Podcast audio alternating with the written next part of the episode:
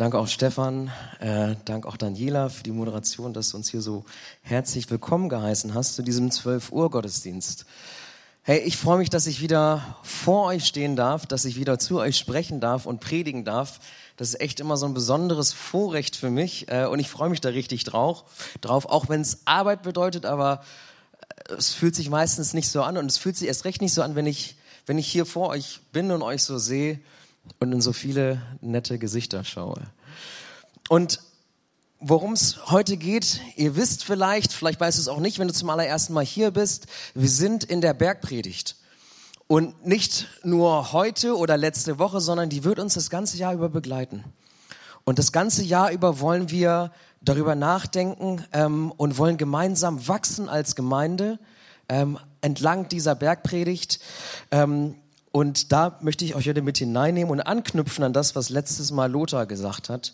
Ähm, und euch hineinnehmen in Matthäus 5, 21 bis 26. Denn jetzt wird das, was wir letztes Mal gehört haben, dass Jesus gekommen ist, um das Gesetz zu erfüllen, jetzt wird das praktisch. Ähm, und jetzt wird es ganz konkret. Ähm, und da nehme ich euch mit hinein und möchte euch die Stelle einmal vorlesen. Wie ihr wisst, wurden unsere Vorfahren, wurde unseren Vorfahren gesagt, du sollst nicht töten. Wer aber einen Mord begeht, muss vor Gericht gestellt werden. Doch ich sage euch, schon wer auf seinen Mitmenschen zornig ist, gehört vor Gericht. Wer zu ihm sagt, du Schwachkopf, der gehört vor den Hohen Rat. Und wer ihn verflucht, der verdient es, ins Feuer der Hölle geworfen zu werden. Wenn du also deine Opfergabe zum Altar bringst und dir fällt dort ein, dass jemand dir etwas vorzuwerfen hat, dann lass dein Opfer am Altar zurück, geh zu deinem Mitmenschen und versöhne dich mit ihm. Erst danach bring Gott dein Opfer dar. Wenn du jemandem etwas schuldig bist, dann setz alles daran, dich noch auf dem Weg zum Gericht mit deinem Gegner zu einigen. Sonst wird er dich dem Richter übergeben und dieser wird dich verurteilen und vom Gerichtsdiener ins Gefängnis stecken lassen. Ich versichere dir, von dort wirst du nicht eher wieder herauskommen, bis du auch den letzten, letzten Rest deiner Schuld bezahlt hast.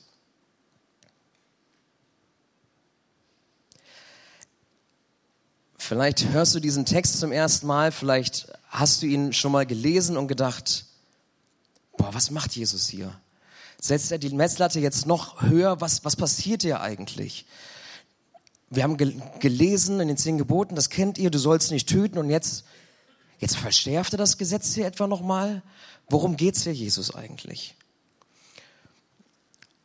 Und dieser Text wurde gesprochen in eine ganz interessante Zeit.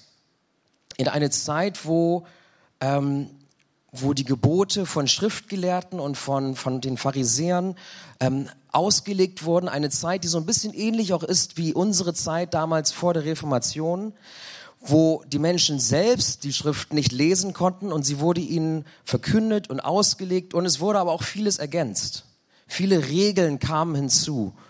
Ähm, und so ähnlich war das damals auch. Und als Israelit ist man aufgewachsen und als Jugendlicher hat man die zehn Gebote gelehrt bekommen und mit zwölf Jahren war man dann so weit, sagte man, dass, dass so, so, so, so ein junger Mensch auch den Willen Gottes versteht und man gesagt hat, okay, ab jetzt kann ich auch von dir erwarten, dass du das Gesetz erfüllst.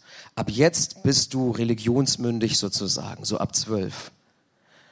Und das war die Zeit, und so sind damals die, die Menschen aufgewachsen, so ein bisschen wie bei uns vor der Reformation auch.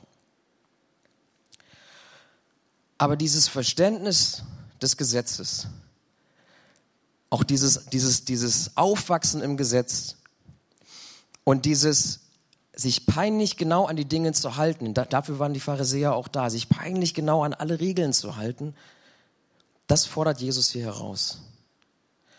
Und dass er nicht die Latte einfach nur höher setzen will, uns noch mehr Gesetze geben will, das will ich euch heute veranschaulichen und euch damit hineinnehmen. Und ähm, hoffe, ihr geht damit.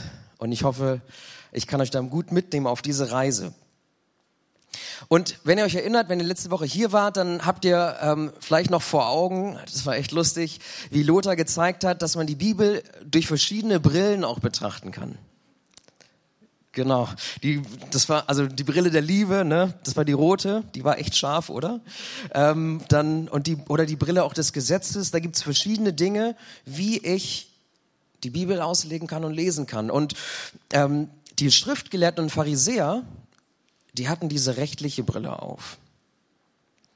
Die haben wirklich, für die war Gerechtigkeit, ihr Verständnis von Gerechtigkeit war, hey, Gerechtigkeit heißt, Regeln einzuhalten, sich an ein Regelwerk zu halten. Das war für sie Gerechtigkeit. Aber Jesus zeigt auf, es geht um den Geist des Gesetzes. Das macht er ganz deutlich. Und, er, und was er nicht sagt, ist, das Gesetz ist schlecht. Das Gesetz ist nicht gut. Das, das tut er nicht. Oder das Gesetz war nicht streng genug vielleicht. Das ist nicht das, was er sagt. Sondern das Gesetz war und ist gut, indem es uns aufzeigt, was Sünde ist und was nicht. Was Heiligkeit bedeutet und was nicht heilig ist. Aber wie wir auch schon letzte Woche gehört haben, Jesus ist nicht gekommen, um das Gesetz aufzuheben, ist auch nicht gekommen, uns, um uns noch mehr Regeln zu geben, sondern er ist gekommen, um es voll zur Geltung zu bringen. Und was das praktisch heißt, sehen wir in diesem ersten Abschnitt. Das ist der erste von sechs, der anfängt mit, wie ihr wisst, doch ich sage euch. Und dieses doch ich sage euch ist, wie gesagt, kein Widerspruch, sondern der Geist des Gesetzes, das ist das, was Jesus hier herauskehren möchte. Und wie er, und das ist der Vers, den wir letzte Woche schon gehört haben, falls du dich erinnerst, wie er uns zeigen möchte, wie wir, das, wie wir den Willen Gottes noch besser erfüllen können als die Schriftgelehrten und Pharisäer. Und das nicht durch noch mehr Regeln, sondern durch eine Erneuerung unseres Geistes, unserer Einstellung. Ähm, darum geht es. Und das habt ihr gerade in dem Text gehört, er, er fängt an mit einem Gebot, was man damals kannte, was ihr kennt, du sollst nicht töten. Und das ist das sechste Gebot und vielleicht fragt ihr euch, warum fängt er mit diesem sechsten Gebot an? Warum, warum fängt er jetzt nicht mit dem ersten Gebot an und geht einfach sukzessive durch? Er hat mit dem sechsten Gebot angefangen, weil, und das geht euch vielleicht auch so, von dem sechsten Gebot, du sollst nicht töten, hatten die Juden damals geglaubt, das ist ja selbstverständlich. Da sind wir schon ganz gut, auch im Vergleich zu anderen Völkern. Wir morden nicht so, wie andere es tun, also nicht zu töten.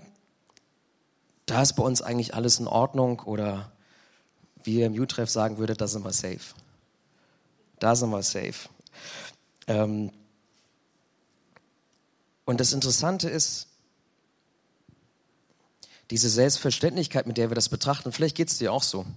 Vielleicht sagst du auch, oh, ganz ehrlich, also was, was die Gebote Gottes angeht, oder auch gerade sowas, das ist ja echt krass mit dem, hey, da bin ich safe. Also da habe ich kein Thema mit. Und man könnte das auch so betrachten, wenn man das, das habe ich euch so ein bisschen mitgebracht, wenn man diese rechtliche Brille hat. Wenn man da so drauf schaut und sagt, okay, die Beziehung zwischen Gott und mir, das ist eigentlich, das läuft über das Gesetz und das ist wie ein Vertrag. Und in dem Vertrag steht drin, du sollst nicht töten ähm, und wenn ich diese Bedingung des Vertrags erfüllt habe, also wenn ich mein Ende des Vertrages halte, dann kann ich mir auf die Schulter klopfen, dann bin ich safe. Das Resultat davon ist aber auch so, das kennt ihr vielleicht auch mit Verträgen, dann ich halte mich an den Vertrag und dann lebe ich mein Leben so, dass ich versuche gut durchzukommen, damit Gott nachher sein Ende des Vertrages hält und sagt, gerecht, Haken dran, bist gerecht. Und vielleicht geht's dir so, vielleicht geht's auch mir manchmal so, dass wir denken, okay, wenn ich das und das tue, dann bin ich doch safe. Haken dran. Dann muss Gott doch mich gerecht sprechen. Dann muss doch Gott sagen, hey, gut gemacht. Was Jesus zeigt, ist, es geht nicht darum, den Haken zu kriegen, das gerecht zu kriegen und einen Vertrag einzuhalten. Es geht um eine, es geht ums Herz. Es ist eine Herzensangelegenheit und er geht, wenn, er um, wenn es um echte Gerechtigkeit geht, geht es viel, viel tiefer als nur das Häkchen. Deswegen lasst uns gemeinsam diese rechtliche Brille einmal absetzen und die Jesusbrille aufsetzen zusammen, um zu schauen, was eigentlich echte Gerechtigkeit bedeutet. Und ganz konkret fangen wir an mit, mit, mit dem sechsten Gebot. Und, und was Jesus da zeigt, ist, Morden ist nicht einfach nur so ein Akt, wo ich jemandem das Leben nehme. Das ist, so verstehen wir das. Jemanden um die Ecke bringen, sondern was er zeigt ist, Zorn ist eigentlich schon der erste Schritt zum Mord. Ein bloßer Gedanke reicht manchmal. Schon wer auf seinen Mitmenschen zornig ist, gehört vor Gericht, sagt Jesus hier. Gott sind unsere Gedanken so wichtig. So wichtig, weil sie oftmals die Wurzel sind für das, was wir dann tun. Wenn wir, und das geht dir bestimmt auch so, am Arbeitsplatz, auf der B75, ich muss da jedes Mal rüber, diese bösen Gedanken, die kommen einem da ziemlich schnell. Und wenn man lang genug diese bösen Gedanken kultiviert und immer wieder erneuert, dann braucht es irgendwann nur noch so eine Gelegenheit und ich, ich drücke auf aufs Gas oder ich drücke auf die Bremse oder ich heb die Hand oder ich sag was, was ich eigentlich gar nicht sagen wollte. Vielleicht geht es dir auch so, dass du merkst, diese bösen Gedanken nehmen irgendwie Überhand und auf einmal sage ich was oder vielleicht sage ich auch Sachen nicht, die ich hätte sagen sollen. Und was und warum das die Wurzel für Taten ist und wie diese Taten aussehen können, das, das lesen wir auch in Matthäus 15, 19. Da, führt, da wird das ausgeführt, denn aus dem Herzen kommen böse Gedanken wie Mord, Ehebruch, sexuelle Unmoral, Diebstahl, Lüge und Verleumdung. Das sind die Dinge, die aus dem Herzen kommen, die aus unseren bösen Gedanken entstehen können und die Besitz von uns ergreifen können. Also Jesus setzt hier schon früher an und, und was er uns auch mit sagen möchte und warum das nicht zusammenpasst, ist, unsere Gedanken sind Gott so wichtig, weil der Heilige Geist in uns wohnen möchte. Wenn du mit Jesus unterwegs bist, dann wohnt der Heilige Geist in dir. Und der Heilige Geist zieht nicht in eine WG mit Gedanken der Habsucht, des Hasses und der Ehrfurcht. Das will er nicht. In so eine WG will er nicht ziehen, sondern er will uns ausfüllen. Er will Raum in uns einnehmen und uns mit guten Gedanken füllen. Guten Gedanken über, über den anderen, vielleicht sogar mit guten Gedanken über Menschen, wo wir sagen, oh, eigentlich müsste ich den hassen, aber der Heilige Geist mir bewirkt, dass ich gnädig mit ihm sein kann. Dass ich es auch mal fünfe gerade sein lassen kann. Das ist hiermit gemeint. Aber wenn wir uns auf diesem Weg befinden, an diesen bösen Gedanken festhalten, dann folgen da nicht nur Taten, vielleicht im ersten Schritt erstmal böse Worte. Vielleicht geht es erstmal so los. Und er setzt es hier fort, das haben wir im Text gesehen, wo jemand zu seinem Mitmenschen sagt, du Schwachkopf. Der gehört vor den Hohen Rat. Und du Schwachkopf, das ist so ein Wort, ähm, das war, das ist auch jetzt so, dass wir sagen wollen, das ist eigentlich ein harmloses Schwach, ähm, Schimpfwort. Ne? Ist jetzt nicht so schlimm, da fallen mir deutlich schlimmere ein. Und das war damals auch so. Das war ein alltägliches Wort, das war so eine Redeart, das war jetzt damals kein schlimmes Schimpfwort in Israel, das Leute als krass empfunden hätten oder so. Aber was Jesus hier sagen will, ist auch, Worte können eine ganze Menge anrichten. Schon Worte können eine ganze Menge anrichten. Du musst nicht gleich jemanden um die Ecke bringen. Schon ein böses Wort kann viel anrichten. Und Sprüche 18, 21 bringt das so schön rüber, finde ich. Da steht, Worte haben Macht. Sie können über Leben und über Tod entscheiden. Was, was meint das konkret? Worte können über Leben und über Tod entscheiden. Ich weiß nicht, wie oft mir das schon begegnet ist. Vielleicht kennst du auch Leute, denen nie ihre Eltern gesagt haben, ich bin stolz auf dich. Vielleicht hast du es selber auch mal erlebt, was das mit einem macht. Im wortwörtlichen Sinne, was das mit einem macht, wenn dir jemand nie gesagt hat, ich bin stolz auf dich. Oder wenn dir jemand vielleicht als Kind sogar schon gesagt hat, das kannst du gar nicht. Das kannst du doch nicht. Oder das schaffst du nie. Worte können eine ganze Menge anrichten. Ähm, und Worte, auch nicht gesagte Worte, können uns ein ganzes Leben begleiten. Und deshalb sind nicht nur unsere Gedanken, sondern auch unsere Worte Jesus so wichtig. Und genauso wie in dem WG-Beispiel, dass der Heilige Geist nicht in eine WG mit bei uns ziehen möchte mit, mit Gedanken des Hasses und des Zorns, genauso passt es nicht zusammen. Und das bringt der nächste Vers so zum Ausdruck, Jakobus 3, Vers 9. Wenn wir unsere Zunge nutzen, unsere Worte nutzen, um Gott zu loben und im nächsten Moment einen Mitmenschen verfluchen. Jakobus 3, Vers 9 sagt, mit unserer Zunge loben wir Gott und mit derselben Zunge verfluchen wir unsere Mitmenschen, die doch nach Gottes Ebenbild geschaffen sind. Das passt nicht zusammen. Und die Folgen habe ich euch gerade, habe ich euch gerade verdeutlicht, versucht zu verdeutlichen. Und wie ernst Jesus das nimmt, zeigt sich auch davor, dass er sagt, wer du Schwachkopf sagt, der gehört vor den Hohen Rat. Und der Hohe Rat, das war damals das höchste jüdische Gericht. Das war das Gericht, was Jesus zum Tod verurteilt hat. Das war das Gericht, wo, wo wirklich Kapitalverbrechen äh, verhandelt worden sind.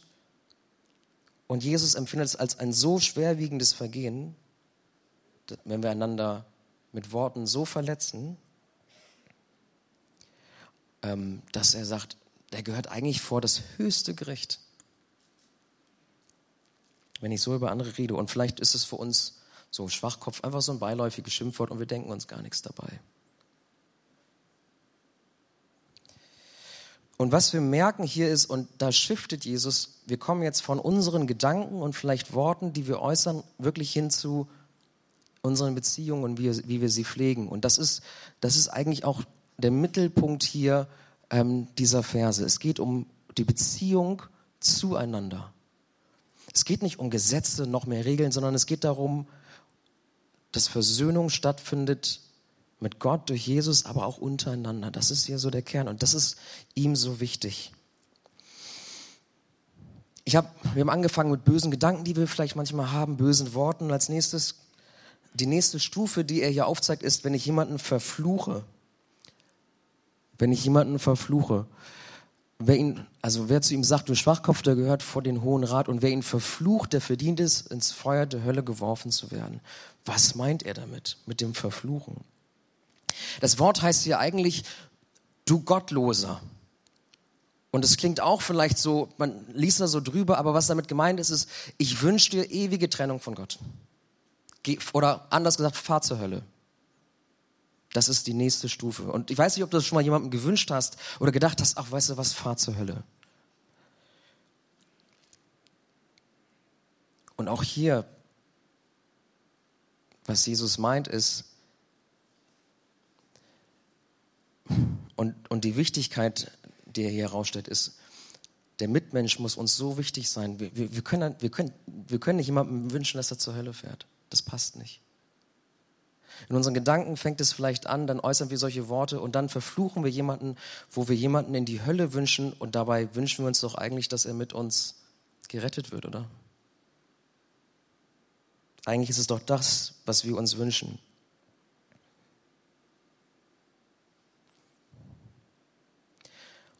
Und dieses Urteil, was wir vielleicht über jemanden sprechen, indem wir ihn verfluchen, da sagt, da sagt äh, Jesus auch, auch wir werden verurteilt. Wenn wir über andere so urteilen, werden auch wir verurteilt. Und das ist das, was er hier klar machen will. Und welche Konsequenzen so ein gestörtes Verhältnis hast, Verhältnis haben kann und wie sich sowas entwickeln kann von Worten zu, ähm, zu, zu einem Verfluchen, das zeigt er hier auf. Und diese Konsequenzen lesen wir in zwei Beispielen, die er uns hier mitgebracht hat. Ähm, und zwar das eine ist wo jemand auf dem Weg ist, seine Opfergabe zum Altar zu bringen und dort fällt ihm ein, dass jemand etwas gegen ihn hat, ihm etwas vorzuwerfen hat. Und wenn wir uns den Rest des Verses angucken, dann sagt Jesus da, lass dein Opfer zurück und geh zu deinem Mitmenschen und versöhne dich mit ihm. Und jetzt könnte man vielleicht wieder denken, ah, okay, das ist eine neue Regel. Also erst versöhnen, dann zum Altar gehen, dann also dann anbeten. Dass das hier eine neue Regel ist, aber auch das ist nicht das, was er meint. Er sagt hier nicht, entweder du versöhnst dich oder du kannst mich anbeten. Das ist nicht hier ein Entweder-Oder, sondern was er damit sagen will, ist, Versöhnung mit unseren Mensch, Mitmenschen, das ist Anbetung. Das ist Anbetung. Das ist das, was er hier sagen will. Bevor du anbetest, versöhne dich, weil es passt nicht zusammen, dass der andere in seinem Groll gefangen ist und weiter auf dem Weg ist, du ihn verflucht hast, vielleicht, vielleicht wirklich auf dem Weg ist, verloren zu gehen und du betest dir an. Das passt nicht zusammen. Versöhnung ist Anbetung. Wenn wir uns miteinander versöhnen, dann bringen wir auch den anderen wieder auf den richtigen Weg in eine gute Beziehung zu Gott. Das ist hier gemeint. Und man sieht, dass Jesus wenn er hier die Latte noch höher hängt, nicht an weitere Gesetze gedacht hat, sondern dass er wirklich daran denkt, an, an, unser, an unsere Mitmenschen, an unser Miteinander, dass, dass das der Geist des Gesetzes ist, dass das der Geist ist, der hier gemeint ist und den er hier so betont. Deshalb, wozu er uns herausfordert, ist, dass wir prüfen, was denken wir eigentlich? was sagen wir eigentlich? Was tun wir eigentlich? Und was macht das eigentlich mit dem anderen? Ich weiß nicht, tust du das manchmal? Das und ich meine jetzt nicht, wenn ihr schon Beef habt, sondern tust du das manchmal, dass du dich fragst, okay, habe ich eigentlich gute Gedanken? Gute Gedanken über meine Mitmenschen, gute Gedanken über meine, nicht nur Geschwister in der Gemeinde, sondern auch gute Gedanken über Leute am, am Arbeitsplatz oder im Straßenverkehr? Hab ich, was habe ich eigentlich für Gedanken? Und was sage ich diesen Menschen eigentlich? Was sage ich auch den Menschen, die mir nahe sind?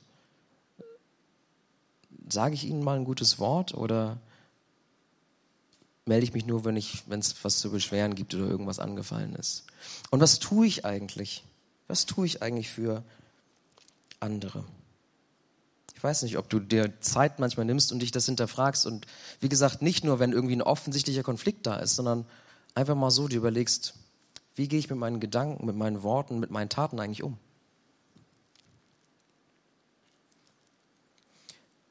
Das letzte Beispiel, was er hier aufzeigt, was Jesus hier aufzeigt, ist, was passiert, wenn die Situation schon vollkommen eskaliert ist. Da sind nämlich zwei, die sind schon auf dem Weg zum Gericht. Das steht hier. Wenn du jemandem etwas schuldig bist, dann setz alles daran, dich noch auf dem Weg zum Gericht mit deinem Gegner zu einigen. Und das Wort Gegner, viele Ausleger sagen, das sind zwei, die sind in einer Familie. Die sind vielleicht sogar Bruder und Schwester oder Bruder und Bruder. Das sind zwei, die, die, das, das ist eine Family und die stehen sich jetzt vor Gericht bald gegenüber. Zumindest sind sie auf dem Weg dahin. Das ist hier die Situation, die gemeint ist. Also da ist es schon vollkommen eskaliert. Und er sagt und fordert uns heraus, tu alles daran, das noch irgendwie gerade zu biegen. Das irgendwie noch gut werden zu lassen. Und das Interessante ist, Jesus fragt hier auch nicht, wer Recht hat. Also, hat der andere jetzt recht oder äh, und, und, und dir ist eigentlich nur also dir ist eigentlich nur böse was zugestoßen und und jemand hat sich an dir schuldig gemacht oder hast du recht? Die, die Frage stellt er hier nicht. Die ist nicht vorrangig. Ihm genügt es, dass die Beziehung zerstört ist. Das ist das, was ihn hier eigentlich sorgt.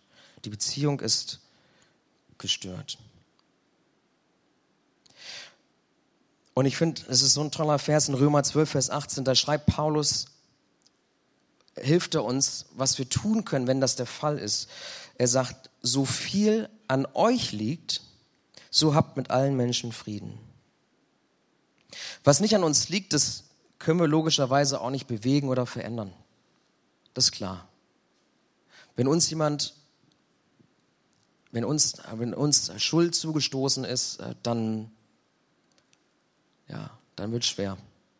Dann liegt es an uns, das vielleicht loszulassen und es zu verzeihen. Da komme ich gleich noch drauf. Aber was er hier sagt ist, auch wenn die Beziehung schon vollkommen zerstört ist, ist es schon alles eskaliert, so viel an euch liegt, so habt mit allen Menschen Frieden. Und Jesus geht hier echt davon aus, dass wir nachgeben. Dass wir nicht auf unser Recht pochen.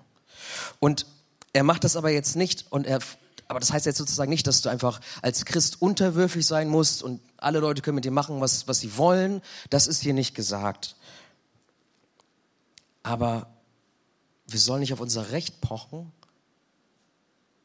und versuchen, daran festzuhalten, wenn es die Beziehung zerstört.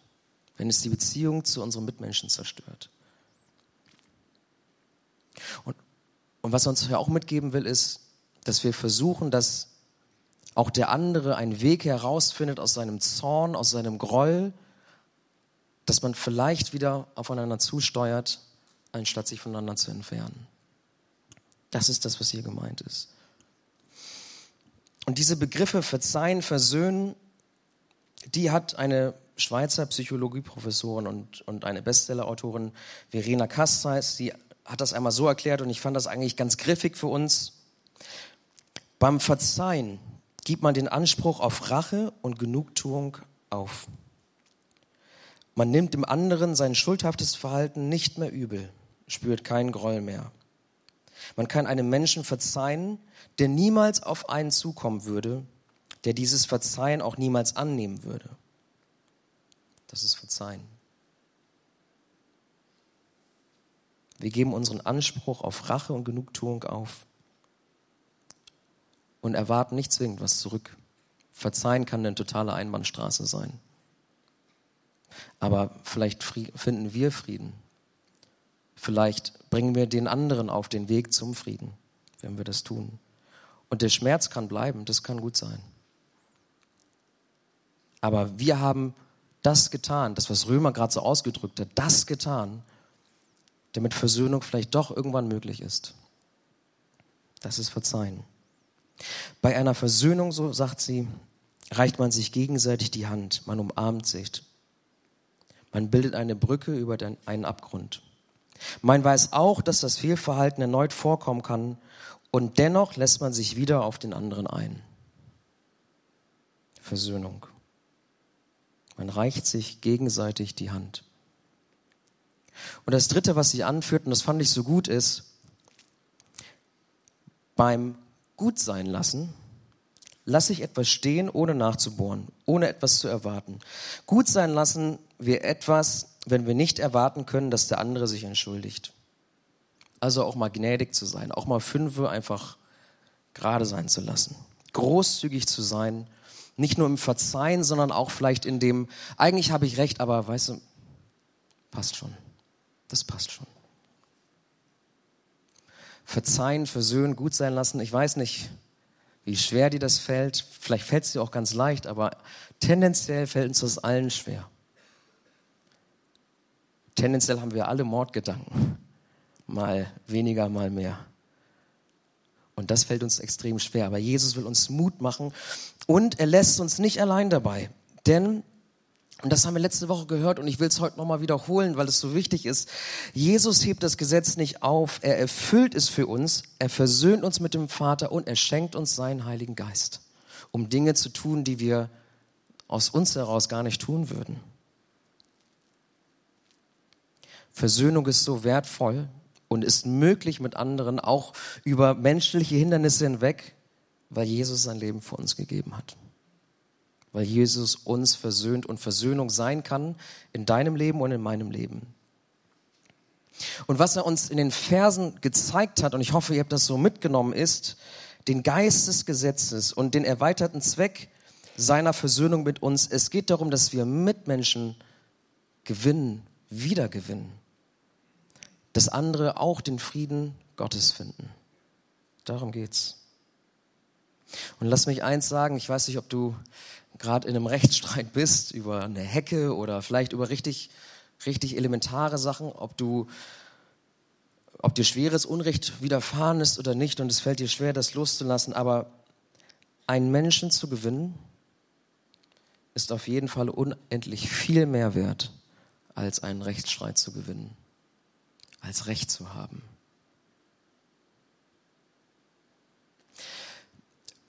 Wir können uns darauf nichts einbilden. Und das ist das, was der Text hier sagen wollte. Wir, wir können uns darauf nichts einbilden, dass wir niemanden um die Ecke gebracht haben. Das konnten die Juden damals nicht und auch wir können das nicht. Vielleicht bist du so, dass du denkst, wieso? Check, check, check. Mein, mein Ende des Vertrages erfüllt. Ist doch alles gut. Und Jesus sagt, darauf können wir uns nichts einbilden. Denn unsere bösen Gedanken, unsere Worte, unsere Taten, das sind wie kleine, kleine Morde an unseren Beziehungen untereinander. Mit deiner Familie, mit deinem Ehepartner vielleicht auch. Und was Jesus nicht möchte oder nicht wollte, ist, das Gesetz zu verschärfen, sondern zu zeigen, wie echte Gerechtigkeit sein kann und wofür sie da ist. Menschen wiederzugewinnen. Dass sie letztlich den Frieden Gottes erfahren. Und er will uns neu machen.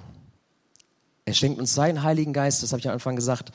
Der Heilige Geist will in uns hineinziehen und er tut es, wenn du dein Leben Jesus gibst ähm, und will uns in uns Wohnung nehmen und diese bösen Gedanken verdrängen, böse Taten verhindern. Das ist das, was er will.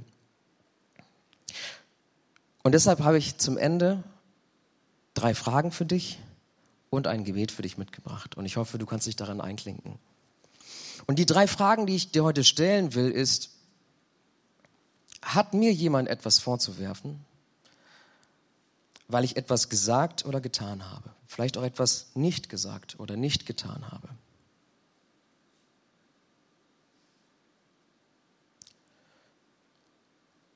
Und das Zweite, was ich dich fragen will, ist, hast du Schritte unternommen, um dich zu versöhnen? Hast du deinen Teil dazu beigetragen, um dich zu versöhnen?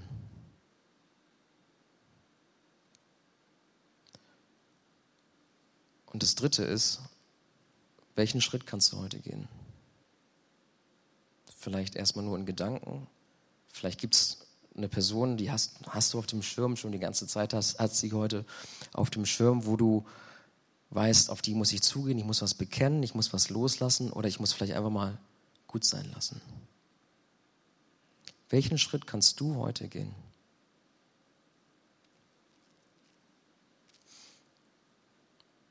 Einen ganz konkreten Schritt, den ich dir am Ende einmal mitgeben möchte und den wir vielleicht auch gemeinsam anfangen können, ist ein Gebet. Und ich habe es mal, damit für jeden was dabei ist, habe ich mal vier Sätze runtergeschrieben. Und der erste ist, vielleicht sagst du, okay, das, ich, bin, ich bin so voller Hass und voller Bitterkeit und ich, ich habe eigentlich, und, ich, und jetzt bin ich noch saurer, auch vor allem auf dich, weil du erzählt hast, äh, meine Häkchen bedeuten nichts. Ja, vielleicht hast du gerade Groll gegen mich. Ähm, ich möchte dich einladen, wenn du sagst, ich, ich, wie, wie soll denn das gehen, wenn du Jesus noch nicht kennst? Er möchte dich zu einem neuen Menschen machen, zu einer neuen Kreatur, die ein neues Leben schenken. Wenn du sagst, ich möchte ein anderer Mensch sein, dann ist das vielleicht der eine Satz, das kleine Gebet für dich heute Mittag. Vielleicht sagst du auch, okay, ich, ich möchte versöhnt sein und, und ich will nicht noch mehr Regeln haben. Ich hoffe, ich habe dir nahebringen können, dass du kannst dankbar dafür sein. Jesus gibt uns nicht noch mehr Regeln, sondern er schenkt uns Versöhnung. Und nimm das doch einfach an. Nimm diese Zusage doch einfach an heute Morgen. Vielleicht kannst du das als einen Wunsch, weil du vielleicht noch sehr gesetzlich unterwegs bist, formulieren oder als ein Dank, wie du möchtest.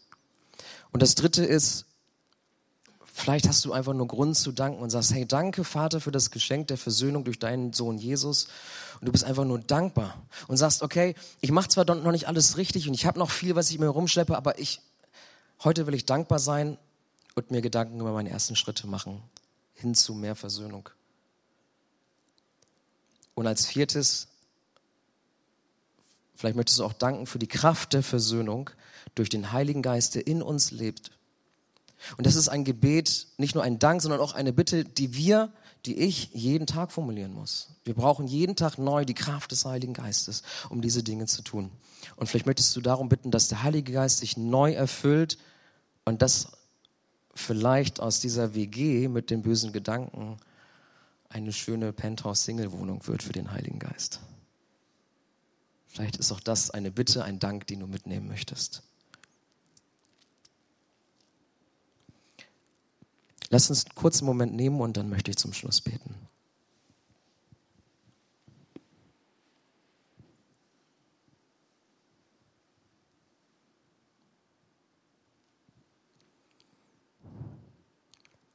Herr, ich danke dir dafür, dass du nicht gekommen bist, um das Gesetz zu verschärfen. Du hast es erfüllt. Wir müssen uns nicht an jede einzelne Regel halten, um gerecht vor Gott zu sein. Wir können alles, was wir haben, auf dich werfen, Jesus. Du hast uns versöhnt. Du bist ans Kreuz gegangen für uns. Dank dir dürfen wir versöhnt sein mit Gott dem Vater. Und dafür danke ich dir. Und ich danke dir dafür, dass du uns neu machen willst. Dass wenn wir vielleicht voller Bitterkeit sind, dass wenn wir verletzt worden sind, wenn es Dinge gibt, die wir nicht mehr loswerden, dass du uns neu machen möchtest und du uns zu einer neuen Kreatur machen kannst. Und ich möchte dich bitten für die, die hier sind, die dich noch nicht kennen, dass sie das erfahren, dass sie sich auf dich werfen und sagen, ja, Jesus, ich will mit dir unterwegs sein. Und ich will eine neue Kreatur sein, dass du das in mir bewirkst, darum bitte ich dich. Und ich danke dir dafür, dass du das zugesagt hast. Und ich möchte dich auch bitten, dass da, wo wir mehr brauchen von deinem Heiligen Geist, dass, dass wir uns ausstrecken nach dir und dass du uns füllst, dass du Raum in uns nimmst mit guten Gedanken, die in gute Taten führen und die in Versöhnung führen und Heiliger Geist, du bist unsere Kraftquelle, du überführst uns auch unserer Schuld.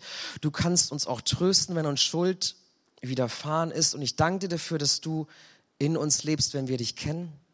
Und ich möchte dich bitten, dass du noch mehr Raum in uns einnimmst. Und wenn wir jetzt nochmal in die Anbetung gehen, dann möchte ich jeden einzelnen von uns, möchte ich uns einfach ermutigen, lasst uns über Schritte nachdenken aufeinander zu. Lass uns über Schritte nachdenken, auf dich hinzu, Jesus. Ich danke dir, dass du gut bist. Ich danke dir, dass du Versöhnung schenkst, dass das Geschenk da ist und wir es nur annehmen brauchen. Amen.